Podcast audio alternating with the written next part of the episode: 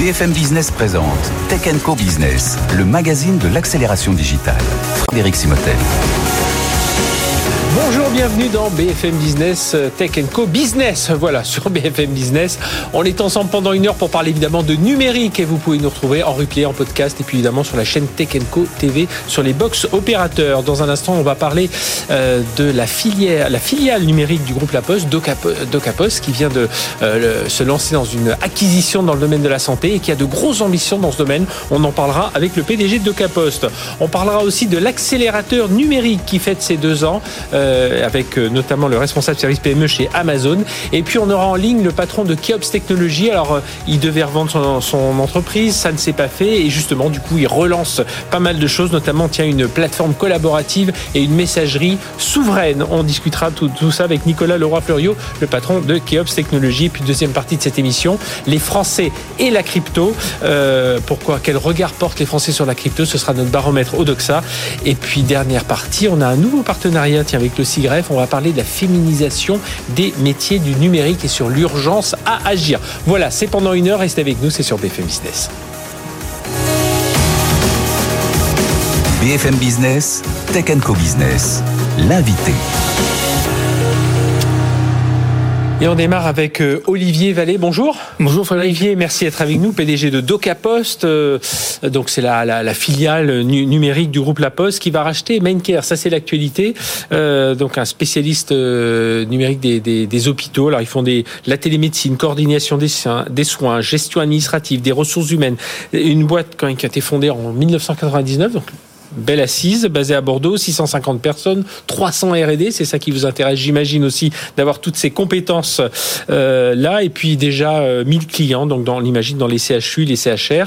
Et votre objectif pour vous, Docapos, aujourd'hui Docapos, c'est aux un peu plus de 825 millions d'euros. Oui, on fait 826 millions d'euros de chiffre d'affaires. Personnes, et c'est carrément de passer pour cette partie santé qui fait... Bon, le santé, aujourd'hui, on fait 30 millions d'euros et on a l'ambition de faire 200 millions d'euros très rapidement, puisque c'est un, un axe euh, un axe fort. Hein. Deuxième plus grosse acquisition de l'histoire de, de, de DocaPost. Alors, dites-nous pourquoi ce secteur de la santé Quel est le lien Enfin, comment vous l'accolez au, au, métier de, de, de, DocaPost, qui, on le rappelle, c'est le coffre-fort numérique, c'est l'identité bah, Le positionnement de DocaPost, c'est vraiment autour des services de confiance numérique, hein, avec mhm. cette idée toujours que la Poste est un acteur de confiance dans le monde physique, et nous, notre rôle, c'est de prolonger cet acteur de confiance dans le monde numérique. Donc ça, c'est la mission de, de DocaPost.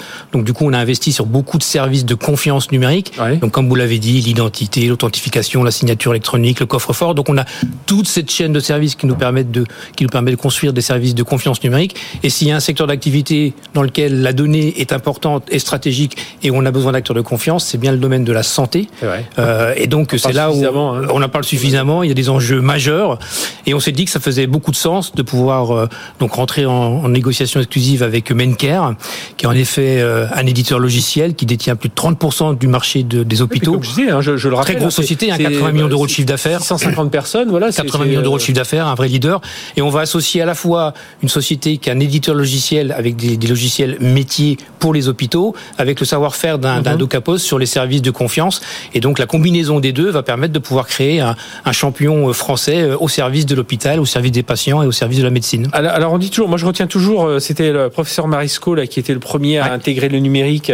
Euh, il, a Strasbourg. Et il m'a toujours dit, un médecin plus un médecin, ça fait pas une meilleure médecine, mais un médecin plus un informaticien, ça fait une meilleure médecine. Et alors justement, qu'est-ce qui va faire que vous allez réussir? Parce qu'on sait que cet univers de la santé, alors je le prends euh, très vaste, hein, je m'arrête pas sur quelques métiers en particulier, il a du mal à se numériser, il met du temps parce qu'il y a des silos, parce qu'il y a de la réglementation, parce qu'il y a des habitudes, parce qu'il y a un état d'esprit euh, différent. Qu'est-ce qui va faire pour vous? Quels sont les atouts euh, pour vous, Olivier Vallée, de Capos? Vous allez réussir à bah, là où d'autres ont du mal. Déjà, déjà je pense qu'on est dans le secteur de l'hôpital, qui, qui est, le monde public données de santé, données sensibles. Je pense que le fait, et d'ailleurs on a des retours des clients, euh, puisqu'on a annoncé ce, ce, ce, ce, rachat, extrêmement positifs, qui sont rassurés de voir qu'une société comme Menker rejoint une entreprise comme De Capos, dont notre capacité d'investissement va être sur la durée, puisque c'est des gros investissements, et on n'a pas tout à fait la même logique qu'un fonds d'investissement, mmh. qui d'ailleurs détenu, que détenait... Euh, vous, le but, c'est vraiment développer. Donc nous, c'est vraiment développer, construire. Euh, donc on va pouvoir combiner donc la puissance des deux. Il y a un enjeu autour de la cybersécurité. Vous savez qu'on a annoncé dernièrement euh, le lancement d'une de, de, offre de cloud souverain avec un mhm. consortium d'une société qu'on appelle Numspot. Donc là aussi, on va pouvoir. Euh, Guillaume Poupard, il faut le rappeler. Euh, avec, donc il y a ancien, Guillaume, ancien Guillaume Poupard nous a rejoint, ancien, rejoint, donc, ancien directeur de l'ANSI qui nous a rejoint. On a Dominique Pont aussi. Oui, de l'Institut Pasteur de, de, l'Institut Pasteur. Non, non, qui est, qui, est, qui, est le, qui est, le, patron des cliniques sur Toulouse et qui a développé donc l'espace numérique de santé mhm. pour pour l'État qui nous a rejoint. Donc on a deux personnalités qui, je pense, ne pas avoir besoin de dire qu'elles ont vraiment chevillé au corps la notion de confiance numérique, la notion de souveraineté. Et s'ils rejoignent une entreprise comme DocaPost, c'est justement parce qu'elles pensent qu'aujourd'hui c'est là où elles peuvent euh, réussir le, le, le, fait de pouvoir enfin avoir des acteurs euh, souverains. Et donc dans le domaine de la santé, on a besoin d'acteurs qui vont pouvoir investir de manière à pouvoir euh, libérer du temps pour les médecins pour qu'ils puissent se concentrer sur leur métier et puis utiliser la data de manière à pouvoir accélérer bah, les bénéfices pour, pour, pour les patients. Utiliser la data, puis je pense aussi avec ce que va mettre en place Numspot. Alors vous le faites avec Bouygues Télécom, avec. Alors, Numspot, on est en partant, on a donc c'est un consortium avec la mhm. Caisse des dépôts de conciliation, la Banque des territoires, DocaPost, Dassault Systèmes mhm. et puis Bouygues Télécom. Parce que justement, on sent aussi que dans ces hôpitaux, souvent, il y a un manque de sensibilisation, certes, autour, je parle de cybersécurité, autour de la cyber, autour de, de, la data, mais surtout un manque, parfois on voit un manque de méthode, d'organisation, et, c'est là où il faut un acteur qui connaît bien le monde du numérique, qui connaît bien le monde de la Et puis, bah, c'est une transformation importante euh, à, à, opérer, euh, mais aujourd'hui, on pense qu'en effet, en utilisant toutes les données, toute la data, donc c'est vraiment le positionnement de DocaPost, hein, c'est de dire mhm. aujourd'hui, toute la donnée de toutes les données qui sont disponibles dans le monde de l'hôpital, on va pouvoir l'utiliser, la traiter de façon à pouvoir euh, accélérer euh, bah, l'amélioration euh, de, du traitement pour, pour, pour les patients. Donc c'est vraiment un Oxford. Nous, nous étions avec Tech Co et Tech Co Business au CES là, il, y a, il, y a quelques, il y a 15 jours, là tout juste. on parlait beaucoup de e-santé, on voit le bien-être qui est en train d'évoluer vers la e-santé, mais on voit toutes ces solutions qui pourraient aussi, qui devraient nous faire réfléchir sur nos systèmes de santé. Alors aux États-Unis, c'est vrai qu'il y a des solutions qui marchent mieux parce que aller voir un médecin, ça coûte cher, donc on fait un peu de, de pas de l'automédication, mais au moins on a des, on peut euh, vérifier ses constantes et puis le jour où ça va moins bien, c'est là qu'on va voir le médecin. Bon, nous c'est un peu différent parce qu'on se fait rembourser. Enfin, il y a notre système de sécurité sociale. Est-ce que selon vous, il faut vraiment qu'avec ces technologies, on réfléchisse au moment où il y avait, on était en plein dans les les les les, euh, bah, les assises de la médecine où on disait voilà il faut revoir un peu le, le rôle des médecins, la grève des médecins qui disaient on a trop de paperasse et justement ce numérique on doit on doit le pousser davantage, non? Ben on doit le pousser. Enfin, j'espère que ça ne vous est pas arrivé, mais on a tous vécu le fait de pouvoir euh, voir un médecin qui nous redemande euh, X fois de refaire des analyses mhm. médicales qu'on a déjà faites. Donc il y a un gaspillage qui est important aujourd'hui euh, au niveau de, de la santé. Et une fois encore, euh, libérer du temps pour que les médecins puissent se consacrer sur leur vrai métier qui est de, de, de, de soigner euh, de soigner les patients. Et on a vécu euh, dernièrement des crises en termes de cybersécurité, on l'a vu sur des différents hôpitaux. Le dernier, mhm. le dernier c'est l'hôpital de Versailles. On voit bien aujourd'hui qu'il y a aussi une transformation qui doit s'opérer pour aller dans le monde du cloud. Et donc c'est une transformation importante où là il y a besoin d'acteurs souverains, solides, robustes, pérennes, qui soient capables d'accompagner ces hôpitaux dans cette transformation. Et là on voit bien ce lien donc avec Numspot que, que vous avez lancé. Alors dans les premiers services, ce sera euh, l'année prochaine fin, fin du premier semestre, on va lancer les premiers services. On va mhm. annoncer prochainement euh, la création, la, la société sera ah réellement créée. On va annoncer d'ailleurs la nomination de, de, de, son patron. Et euh, voilà, on est parti. Et voilà. Et puis Docapos va apporter en combinaison de tout ça, on va on va additionner ben, tout notre savoir-faire autour de la dématérialisation des différents process, parce que c'est vraiment un des cœurs de métier. On va pouvoir ajouter la signature électronique, coffre-fort. Donc on va mhm. pouvoir offrir cette gamme-là et la combinaison de Menker et de DocaPost va permettre d'avoir un acteur vraiment leader sur le sur le marché français. Est-ce que vous avez alors là on voit ce secteur de la santé alors euh, qui, qui, est encore petit aujourd'hui chez DocaPost hein, par rapport aux 825 euh, millions d'euros de, de, chiffre d'affaires. Euh, Est-ce qu'il y a d'autres secteurs vous dites tiens là il faut qu'on accélère dans le domaine euh, évidemment de l'administration, dans le domaine. Enfin, c'est clair, nous on est focalisé sur quatre secteurs de marché, mhm. euh, la santé, le secteur de la banque et l'assurance, où il y a un enjeu aussi euh, sensible, très régulé sur, sur les données, le marché du secteur public, où là aujourd'hui on accélère aujourd'hui euh, euh, en partenariat avec l'État pour pouvoir accélérer la dématérialisation d'un certain nombre de procédures. Et on travaille secteur, on travaille à la fois sur l'État, mais on travaille aussi sur les collectivités territoriales, qui ont aussi un enjeu majeur. Et puis le dernier, c'est vraiment d'aider les ETI et les PME à accélérer la digitalisation avec des offres mhm. packagées. Donc c'est vraiment le focus qu'on a sur ces quatre secteurs de marché. Et les trois premiers sont les secteurs où la donnée est extrêmement importante, sans sensible, marché régulé sur lequel il y a besoin d'avoir des acteurs de, de confiance comme DocaPost. Bon, bah, je crois que c'est la première fois qu'on vous reçoit cette année, Olivier Vallée, mais c'est pas la dernière. parce que J'espère bien, ça sera plaisir. Beaucoup d'actualités autour de, de DocaPost. Merci d'être venu nous voir. Donc, on, le rappelle, un DocaPost qui rachète MainCare, donc euh, un gros acteur dans le domaine de la télémédecine, de la coordination des soins, de la gestion administrative, qui travaille avec euh, plus de 80% des CHU, CHR de France. Vous voyez, on, notre santé est un peu euh, entre vos mains quelque part. Enfin, pour ceux qui, qui fréquentent les CHU. Merci d'avoir été avec nous. Et puis donc, bah, rendez-vous voilà, à la prochaine évolution de, de, de tout ça. Merci Olivier Vallée d'avoir été avec nous. Allez, on marque une courte pause et on se retrouve juste après. On va parler d'accélérateur du numérique avec euh, le responsable des PME chez Amazon.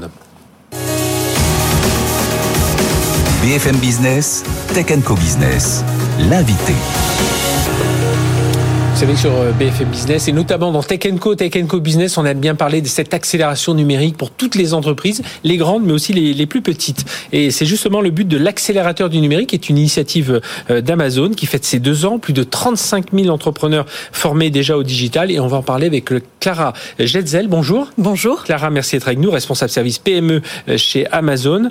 Euh, alors, racontez-nous un peu comment est venue l'initiative. Enfin, le, but, oui, c'est de numériser davantage. Alors évidemment, comme on s'appelle Amazon, c'est euh, on va parler de e-commerce, mais le but le, premier objectif, c'est quand même de dire le numérique, c'est important. On l'a vu à travers le Covid et il faut euh, continuer à accélérer. Bien sûr, euh, ce que nous avons vu, nous, chez Amazon, c'est qu'il y avait un retard de la digitalisation des PME. Mhm. Euh, Aujourd'hui, il n'y a en France que 20% des entreprises PME, TPE ah. qui disposent d'un site e-commerce.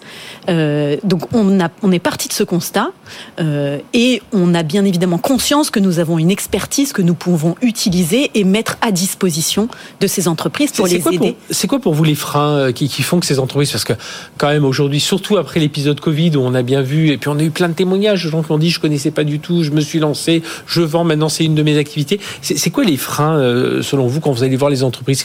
Ils ont l'impression qu'ils vont se lancer dans un, de gros investissements, un univers technologique complexe, qu'ils n'ont pas les compétences, c'est ça? Bah, Elles ont conscience, ces chefs d'entreprise, ils ont conscience de l'importance du digital pour leur propre développement, mais ils ne savent pas par quel bout le prendre. Un quart d'entre eux expriment le besoin de se faire accompagner.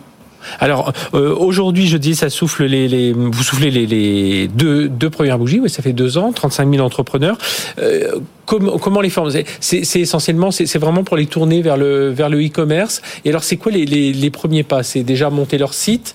Euh, c'est, enfin voilà, quand, quand, je suis je suis un commerçant, quelles sont les questions que je vais me poser? Parce que ce que l'on veut, c'est oui, c'est bien de monter le site, mais après, il faut le faire vivre, il faut l'accompagner. Donc il y, y, a de la formation aussi auprès du. du L'objectif, c'est précisément de leur donner les outils, les compétences pour décider de comment ils souhaitent se lancer euh, dans se lancer sur Internet, se lancer dans la, sur le e-commerce. Mhm. Donc l'objectif, c'est de les former sur tous les sujets qui touchent au numérique. Mhm. Nous avons 120 modules de formation qui sont à leur disposition gratuitement sur l'accélérateur du numérique et qui touchent tous ces sujets. Alors c'est extrêmement concret, extrêmement pratique. Ça parle de comment créer son site internet mhm. ou alors de comment se lancer pour vendre sur une marketplace. Ça parle de la logistique. En se faisant compagnie, en disant voilà là vous pouvez faire appeler à, vous pouvez faire appel à tel type de développeur pour vous aider. Enfin c'est tout ça. C'est avant tout les, les, leur donner les outils et, et, ce sont des formations, ce sont des modules de formation, des vidéos courtes de quelques minutes. Euh, ça peut être des, des webinaires, donc des mhm. conférences en ligne. Euh, ça peut être aussi des, des ateliers de, de, de, formation intensif que nous faisons soit de manière digitale euh, à distance, mhm. soit de manière physique où nous organisons vraiment des ateliers tous ensemble à la rencontre des entrepreneurs.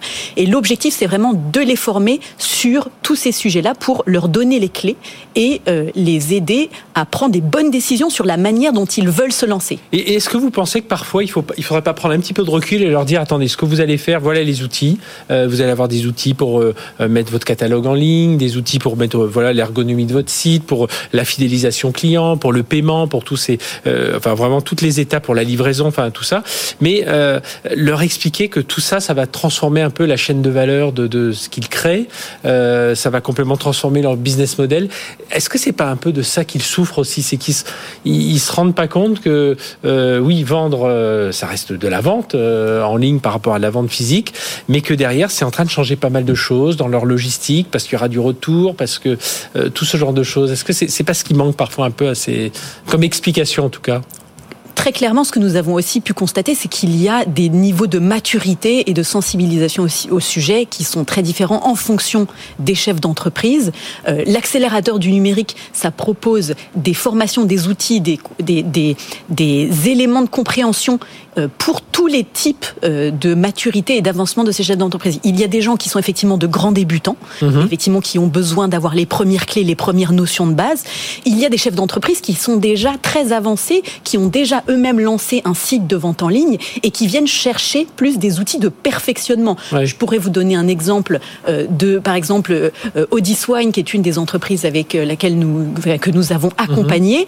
qui avait déjà lancé son propre site de vente en ligne et qui est venu chercher des réponses à des questionnements sur le référencement et sur l'amélioration de l'expérience de navigation et de conversion sur son site. Donc, en fait, tous ces niveaux. On a tous ces niveaux de maturité et notre objectif, c'est de pouvoir accompagner tous les chefs d'entreprise dans les différents moments de la vie de leur entreprise et à ces différents moments de compréhension. Alors je, je, je, dis juste à quelques chiffres, plus de 35 000 entrepreneurs déjà formés au digital, 85 millions de produits, soit 150 produits par minute, donc c'est en, en, en, croissance de 50% par rapport à 2020, euh, réalisé plus de 6 millions de ventes. Alors là, on est dans les chiffres 2020, 2021, 2021, 2020, mais on imagine qu'aujourd'hui ça, ça s'est encore accéléré. Euh, Qu'est-ce que vous ressentez aussi au niveau, euh, voilà, les prochaines formations? C'est vrai qu'aujourd'hui, dans le domaine du e-commerce, on parle beaucoup de commerce équitable, de ce que j'appelle le ré-commerce, le, le, euh, le le reconditionnement, les produits. Est-ce que ça aussi, euh, on, on, doit l'enseigner Enfin, on doit l'enseigner, oui, on doit l'enseigner, mais est-ce que ça, vous sentez que c'est un vrai besoin de la part pour ces commerçants aujourd'hui? Alors, nous, ce que nous faisons, l'objectif de l'accélérateur du numérique, c'est de fournir des contenus qui répondent aux besoins mhm. de ces entrepreneurs. Nous, ce que nous souhaitons faire, c'est aller à la rencontre de ces entrepreneurs euh, dans les territoires, et ça, nous le faisons grâce à nos partenaires que sont la French Tech Grand Paris, Femmes des Territoires et le réseau Entreprendre, euh, nous allons, l'objectif c'est d'aller à la rencontre dans les régions, comprendre les nouveaux besoins qui émergent, qui sont exprimés par ces chefs d'entreprise et enrichir les contenus des formations que nous mettons à leur disposition euh, avec l'accélérateur du numérique euh, pour, pour ces chefs d'entreprise. Pour ceux qui nous écoutent, qui veulent dire à, parce que ceux qui nous écoutent sont un peu alertés sur le numérique, mais s'ils ont, ils veulent renseigner certains de leurs, de leurs proches dans leur écosystème, il faut aller où là aujourd'hui pour accéder à l'accélérateur du numérique? Du numérique.fr, c'est extrêmement simple, euh, qui donne accès à ces 120 modules de formation de manière gratuite. On s'inscrit, on crée un compte, on a accès à ces formations et, le, et on se laisse porter. Merci Clara Jetzel d'être venue parler de tout ça, euh, d'être venue nous parler de tout ça, responsable euh, service des PME chez Amazon. Merci de, bah voilà, autour de cet accélérateur du numérique et bah voilà, et qui a déjà aidé près de 35 000 entrepreneurs formés au digital. Merci d'avoir été avec nous. Allez, on va partir euh, en région bordelaise, retrouver Nicolas Leroy-Fleuriot, c'est le PDG de Keops Technologies. BFM Business, Tech Co Business, l'invité. Voilà, comme promis, on part à Bordeaux avec l'une des belles entreprises françaises dans le domaine du numérique, Keops Technologies, son PDG Nicolas Leroy-Fleuriot. Bonjour Nicolas. Bonjour Frédéric, je suis ravi d'être avec vous aujourd'hui. Oui, ben voilà, c'est les, les, les, aléas, on va dire, cette semaine était un peu compliquée euh, sur l'ensemble de, de, la France. Alors je le disais, Keops Technologies, belle entreprise, plus de 600 salariés, 13 euh, agences partout en France, 8 data centers, 5 en France, euh, un, un, peu moins de 130 millions de chiffres d'affaires en 2021, avec une croissance de 8%. Vous êtes un acteur du cloud, de la souveraineté. On va revenir justement par rapport à cette souveraineté parce que le cloud c'est bien, mais la couche du dessous, c'est du dessus, c'est-à-dire la messagerie, la plateforme collaborative, vous appelez ça Mail in France, c'est ce que vous avez lancé. Mais juste un mot avant de parler de tout ça. On vous avait quitté cet été, il devait y avoir une session avec des fonds. Euh, ça s'est pas fait. On, repart d'un nouveau pied là aujourd'hui avec EOPS? Oui, si on peut dire un nouveau pied, en tout cas, on va, on va poursuivre dans la continuité avec, euh, avec évidemment une, dynamique euh, qui est reparti à fond la caisse. Euh, je reste à la tête de l'entreprise. J'étais probablement un peu trop jeune pour prendre ma retraite, donc euh, ce sera pour plus tard. Et je, finalement, avec le recul, je ne suis pas si pressé que ça. Eh bien, on, on, est content de vous retrouver en tout cas sur sur sur le plateau de Tech Co Business. Alors, je le disais aujourd'hui, moi, je suis tout à fait convaincu par par ce par ce que je dis. heureusement, en, en, fait, on nous parle toujours de cloud souverain. Bon, c'est bien d'avoir des data centers, c'est bien d'avoir tout ça. On se rend compte, c'est quand même compliqué face aux hyperscalers américains. Par contre, je trouve qu'on s'intéresse beaucoup moins à cette partie au-dessus. On est tous avec de l'Office 365, on est tous avec du, du, du, Gmail. Et pourtant, c'est peut-être là où la souveraineté devrait se faire. Et vous, vous, vous, osez vous lancer dans ce domaine avec cette solution Mail in France. expliquez-nous un peu ce qu'est cet environnement numérique de travail que vous, que vous destinez à être entièrement souverain. Ça veut dire quoi? Qu'est-ce qu'on y retrouve? Et puis derrière, il y a tout un des outils collaboratifs, hein, c'est ça? C'est ça, en fait, Mail in France, c'est une marque déposée déjà, elle vient de pays.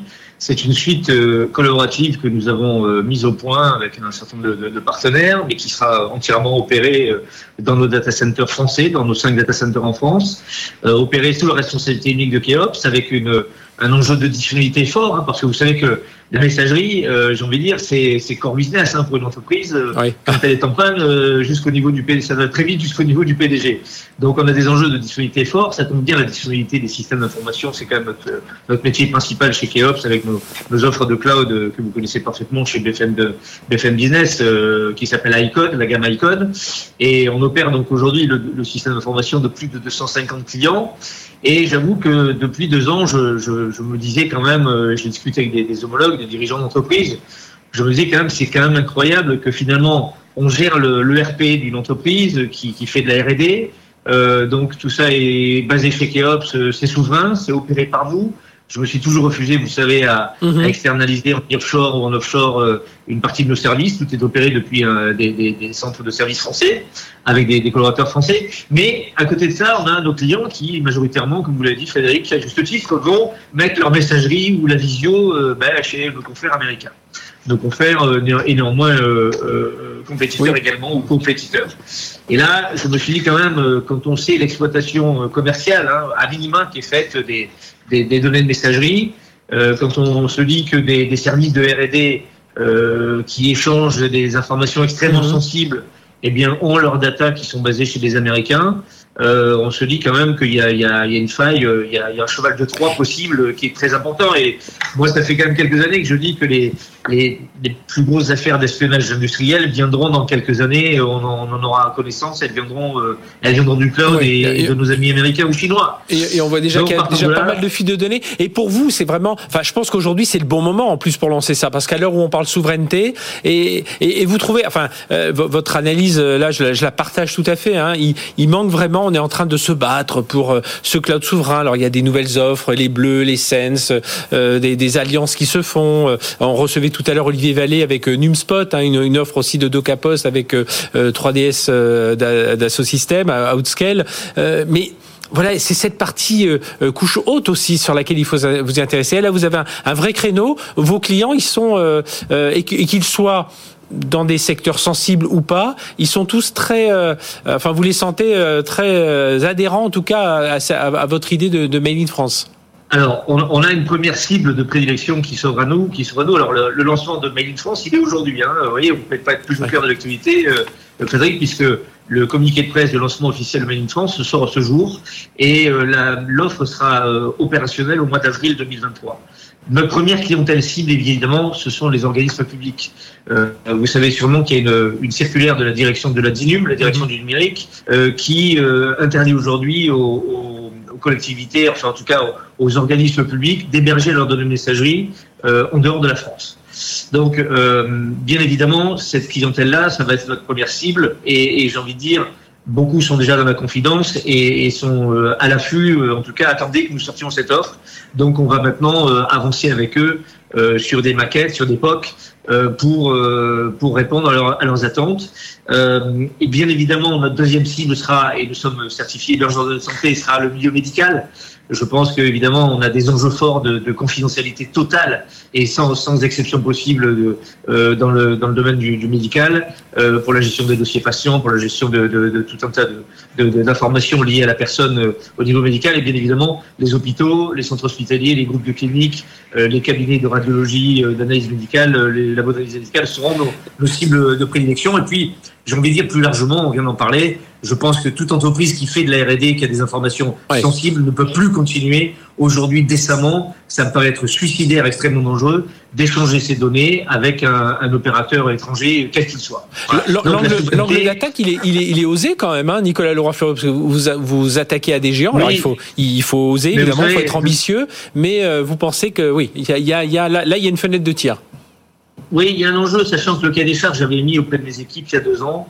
Euh, comme je leur ai dit, il faut qu'on lance une solution, une suite collaborative. Hein. Donc, Mail in France, vous compris, c'est une messagerie, c'est une messagerie instantanée, c'est un chat et c'est un drive et c'est une visio. Tout ça construit sur de l'open source, c'est-à-dire euh, ce sont des, c'est un outil logiciel, un outil complet qui ne sera jamais soumis au Cloud Act, hein, puisque c'est l'open source euh, entièrement euh, sans licence et euh, d'origine d'origine française européenne.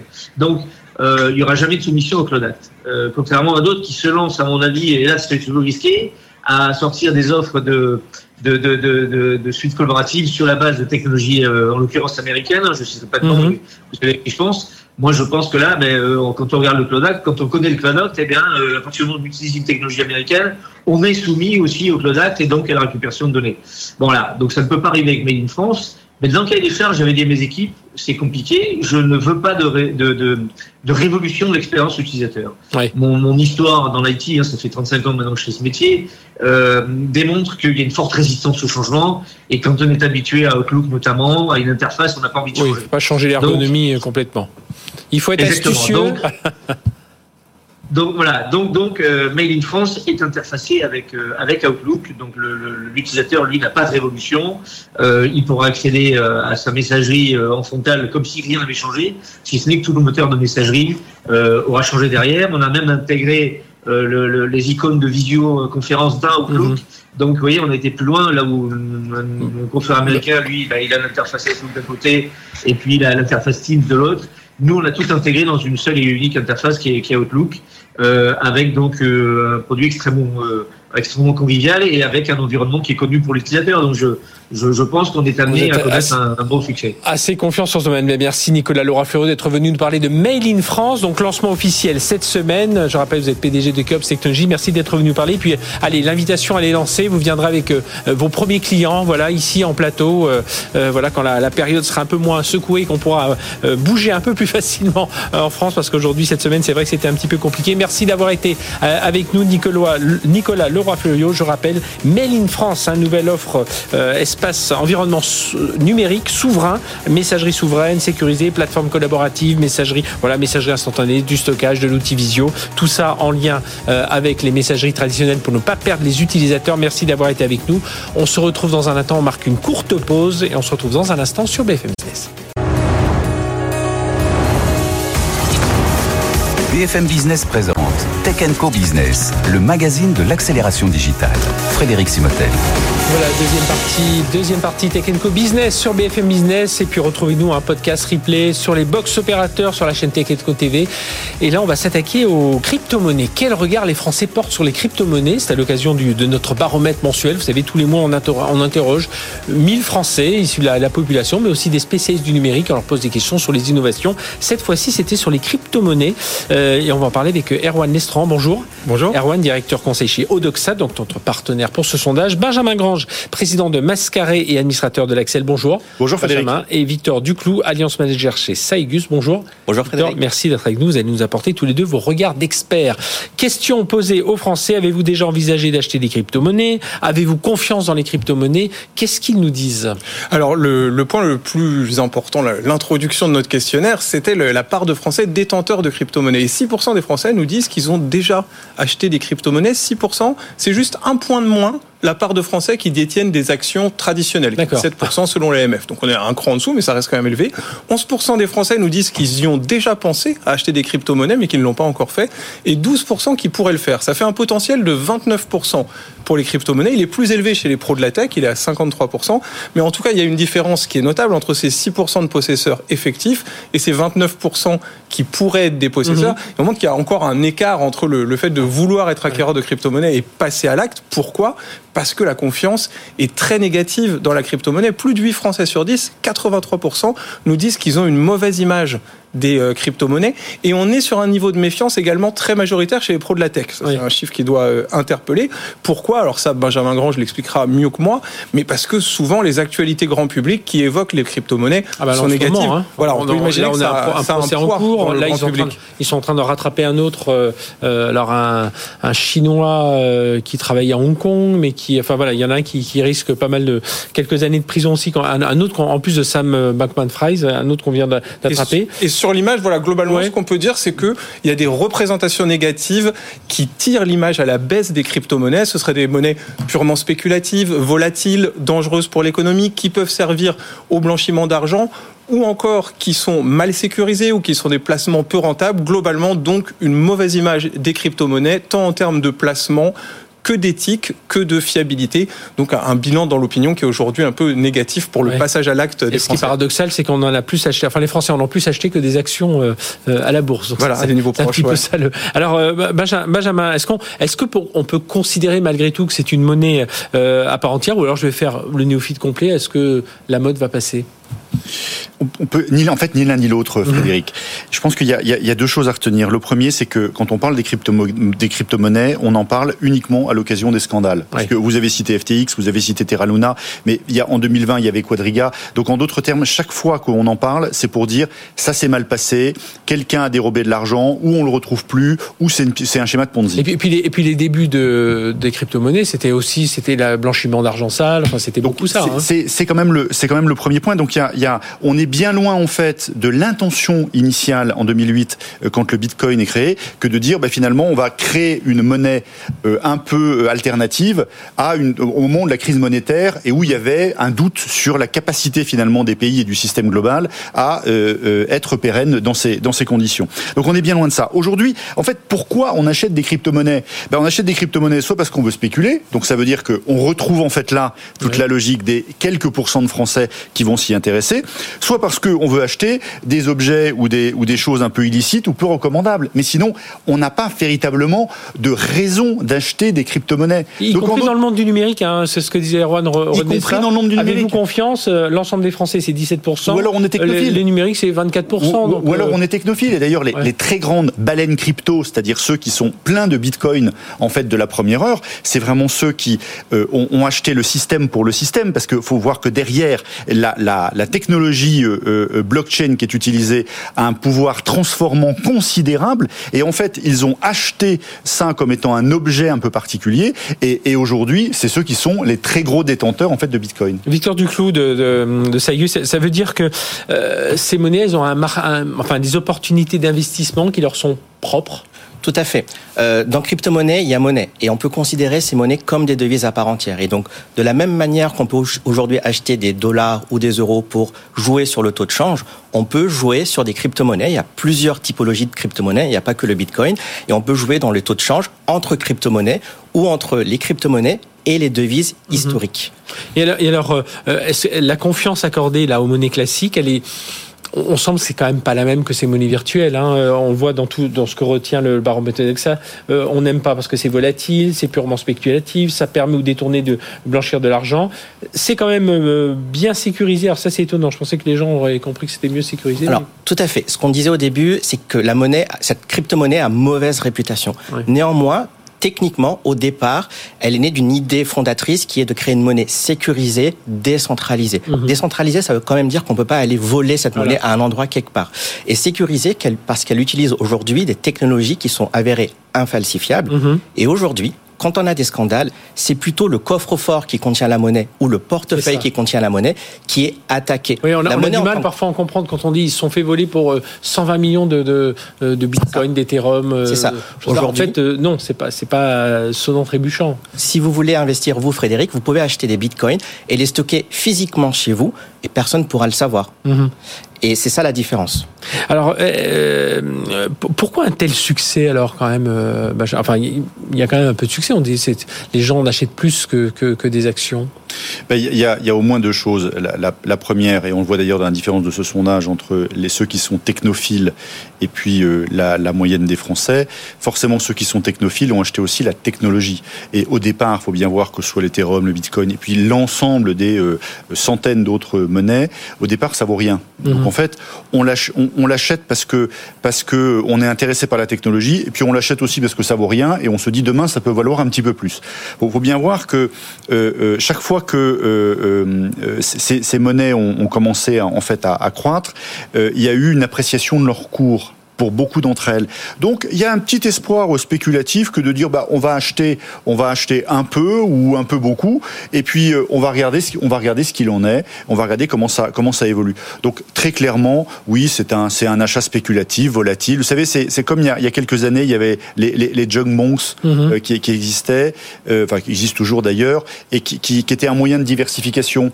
Donc aujourd'hui, on veut un peu doper son portefeuille, bah on se dit bah tiens, on va peut-être prendre quelques pourcents d'investissement dans ce le, célèbre Elon Musk d'ailleurs, il avait acheté pour un milliard, qu'il avait introduit au compte, puis ensuite il a revendu, il avait fait une, ce, qui est, ce qui est sûr, c'est qu'il n'y a pas la régulation qu'on a d'habitude, et donc forcément, ça pose aussi un certain nombre de problèmes. Où je suis assez surpris, Erwan Estran, de, de, de Doxa, c'est sont des monnaies d'avenir seulement, alors que 23% des Français disent euh, je pense pas, mais qui est seulement 32% des, des, des, enfin, des technophiles, euh, parce que vous, vous interrogez, on le rappelle avec Doxa, à la fois l'ensemble des Français et à la fois des professionnels des technologies numériques, et même eux, ils sont assez sceptiques. Hein. Oui, les pros de la tech portent aussi un regard défiant sur les crypto-monnaies, mais, mais c'est à l'image de, de, ce que disait euh, Benjamin et Victor aussi, c'est que pour l'instant, ça reste dans l'opinion, ces crypto-monnaies, un espèce de Far West qui n'est pas euh, régulé et euh, autour duquel on attend un peu un cadre. D'ailleurs, les mhm. Français, quand on leur demande est-ce que vous souhaitez que les crypto-monnaies soient réglementées par la, loi, la, dernière question, voilà, ils, sont, trois quarts, ils sont trois quarts à nous dire oui. Et ils sont 60% même à nous dire, 6 sur 10, à nous dire il faudrait qu'elles soient taxées, ces monnaies. Donc c'est quand même assez important, c'est que finalement ce que les Français attendent, mais ce qui caractérisera peut-être le saut d'un public technophile au grand public pour les crypto-monnaies, c'est qu'il y a un encadrement par la loi. Je crois que c'est en discussion mhm. à l'Union européenne, mais ça fait partie des choses qui sont très attendues pour viabiliser ces monnaies et les crédibiliser sur l'avenir également. Euh, Victor, justement, sur cette euh, volonté de réglementation, c'est par là qu'on arrivera un peu à calmer un peu le, le, jeu, avoir moins de soubresauts, euh, même si je trouve que le Bitcoin aujourd'hui, on, il est monté à 60 000. Euh, J'ai même pas regardé le cours aujourd'hui. 20 000 à peu près. 20 000, voilà. On est, on est à 20 000, mais il se maintient. Bon, il est descendu à 17, 14, mais voilà, il est pas retombé, retombé à 2000. Il arrive à une, voilà, une fourchette un peu qui paraît être, euh, pour l'instant en tout cas, stable. Stable. Tout à fait. La régulation, ça va arriver. Comme toute nouvelle technologie, à un moment donné, un marché qui génère de l'argent va forcément entraîner une régulation. Maintenant, l'enjeu clé de la régulation, c'est une régulation à l'international. Comme je vous le disais au début, c'est une monnaie décentralisée, donc c'est pas une monnaie qui n'existe qu'en France ou qu'en Europe, et on peut pas, on ne pourra pas réguler la monnaie d'une façon locale. Il faudra vraiment le penser d'une façon internationale. Et le côté taxation aussi, vous pensez que ça, c'est ça va avec, évidemment. C'est le gros challenge qui, doit arriver. Il y a, il y a pas de, de, de, choses. Il y a un certain nombre de régulateurs et de pays qui ont considéré au départ que c'était un effet de mode et que donc il fallait surtout pas se pencher euh, dessus. Euh, d'ailleurs, euh, la France a été l'un des rares pays avec la Suisse à offrir un cadre en fait, je vais dire légal pour ceux qui euh, euh, se lancent dans des projets de crypto. C'est-à-dire qu'aujourd'hui, vous lancez une start-up de crypto, euh, vous avez déjà du mal à avoir un compte bancaire à peu près normal, et vous, avez, vous aviez du mal jusqu'à très peu de temps à pouvoir, par exemple, faire une levée en crypto-monnaie parce qu'il n'y avait pas de, cas, de cadre, on restait dans le Far West, mm-hmm. vous avez cité tout à l'heure. Aujourd'hui, la France, aujourd'hui, la Suisse offrent ce type de choses. Donc on peut dire que la France est probablement assez précurseur, précurseur là-dedans. Après, il faut évidemment aller plus loin. Donc il y a le côté, euh, il y a le côté international, et puis euh, il faut aussi, euh, il faut aussi comprendre les usages parce que autant il y a des choses qui sont très sécurisées dans tout cet univers blockchain, autant les clés du coffre, elles restent quand même un petit peu plus vulnérables. Et c'est notamment là-dessus qu'il y a certainement des choses à opérer. Et alors, l'un de vous a regardé aussi l'analyse sur les réseaux sociaux. Euh, Amy, c'est plus quand on parle d'une personnalité, qu'on met un visage, où, c'est là on voit que les, les, gens réagissent un peu plus. Hein. Tout à fait. C'est une crypto-monnaie, elle n'est pas tangible, on la voit pas, on peut pas la stocker dans son portefeuille. Donc, on essaye de s'y intéresser en s'attachant à des visages comme ça. Malheureusement, c'est que les mauvaises les mauvaises nouvelles qui font euh, apporter cette image-là à, la crypto-monnaie.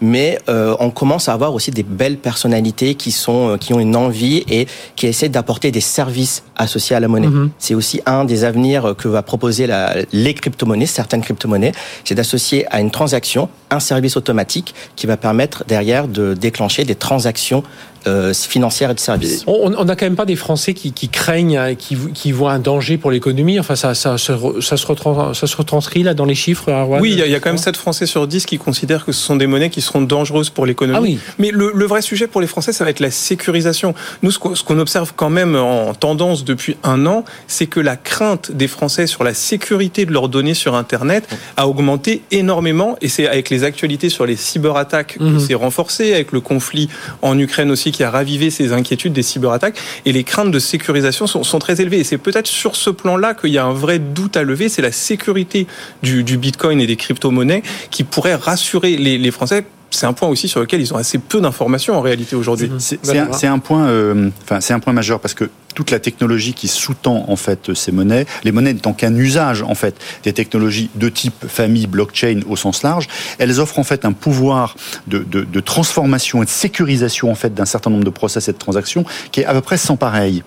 On le voit bien d'ailleurs parce que euh, quand on veut par exemple sécuriser un flux entre un acheteur et un vendeur, quand on veut sécuriser par exemple un, un, un acte authentique, on peut avoir recours à ces, euh, à ces technologies-là. Parce qu'en fait, qu'est-ce qu'elles apportent? Elles permettent d'avoir un objet unique numérique euh, ce qui n'était pas possible avant. Je vous rappelle qu'avant, vous avez un objet numérique, vous faites copier-coller, vous, vous, le dupliquez euh, n fois.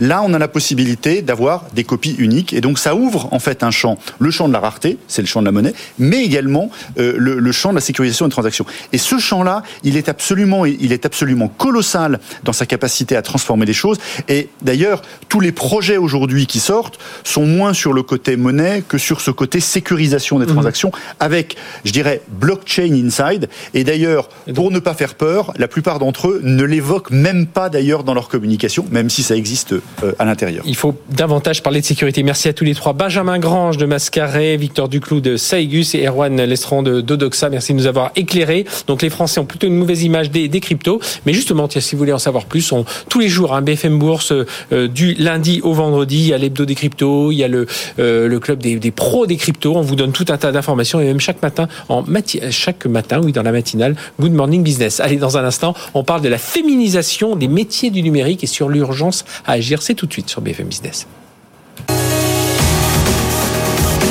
BFM Business, Tech Co Business, la chronique expert.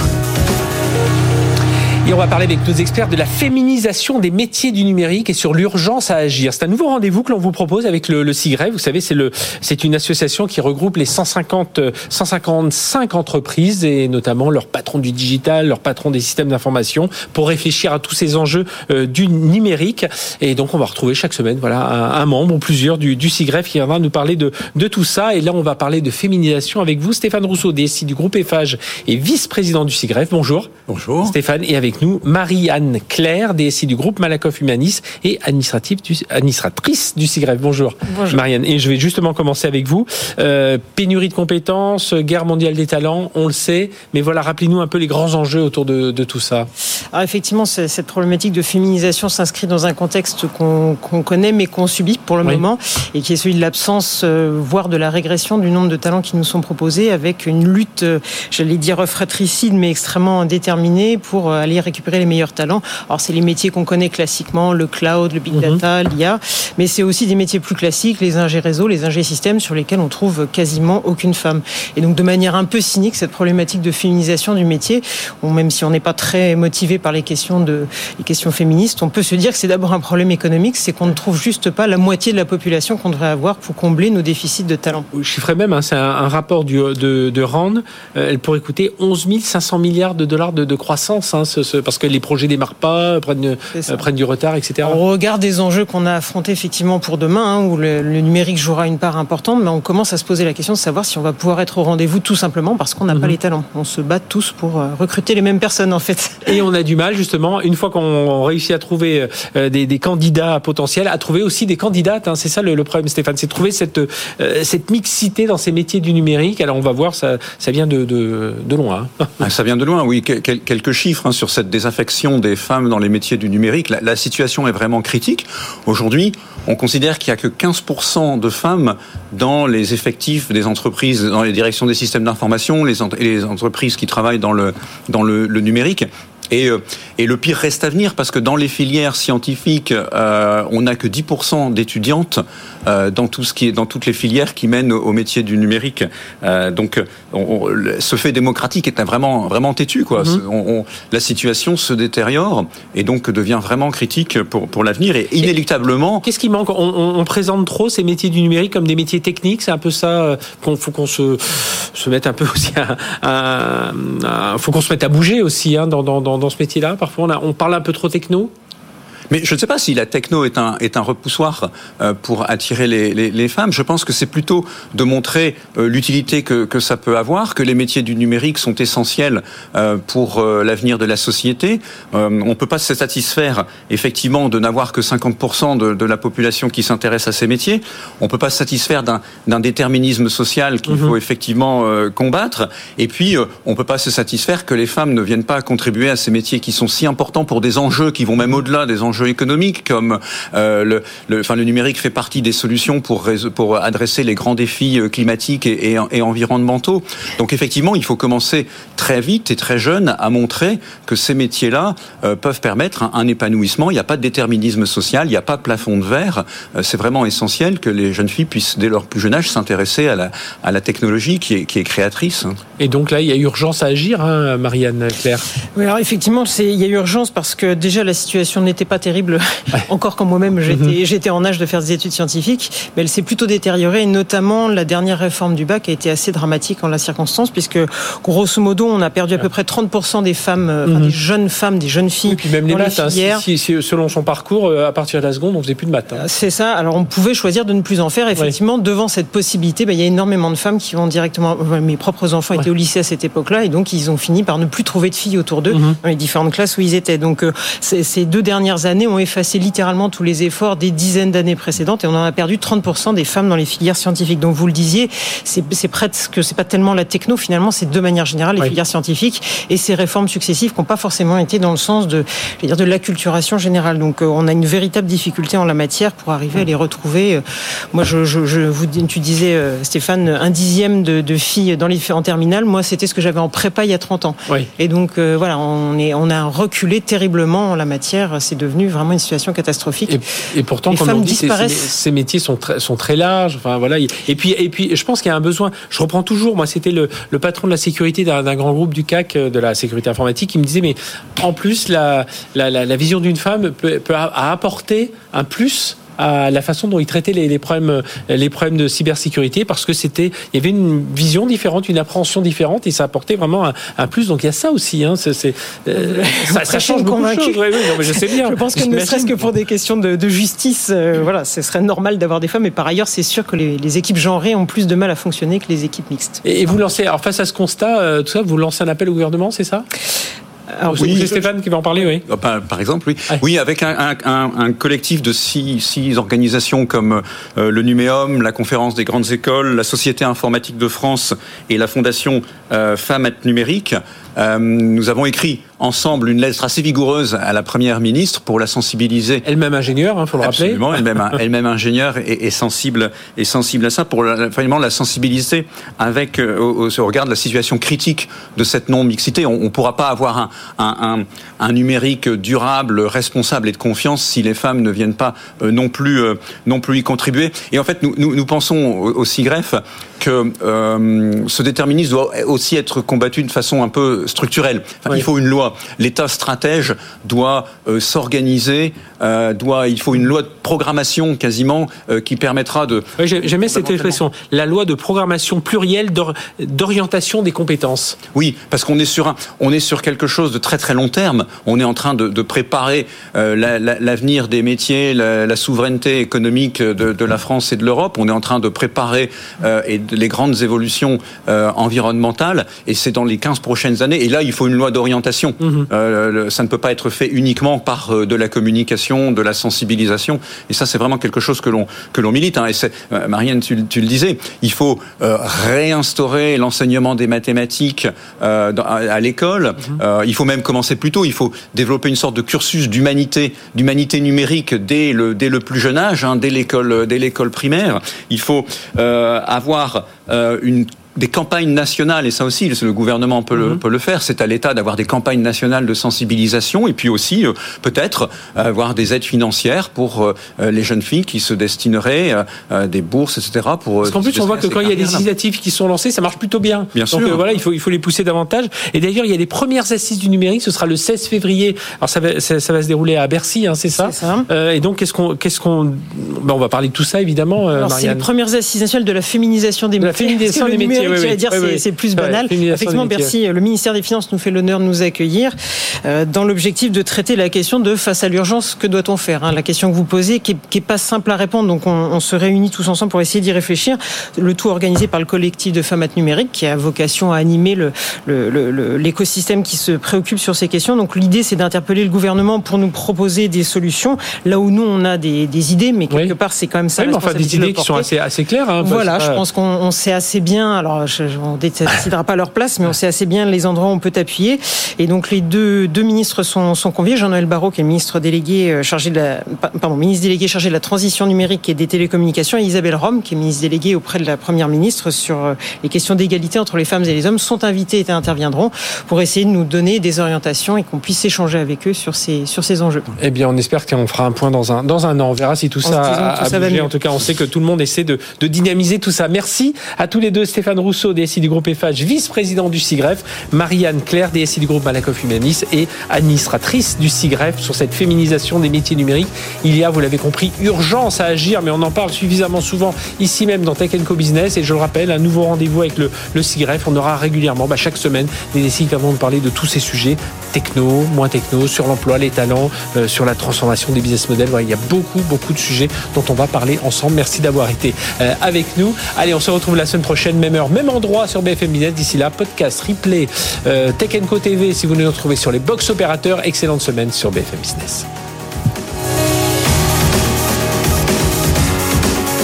Tech Co Business sur BFM Business.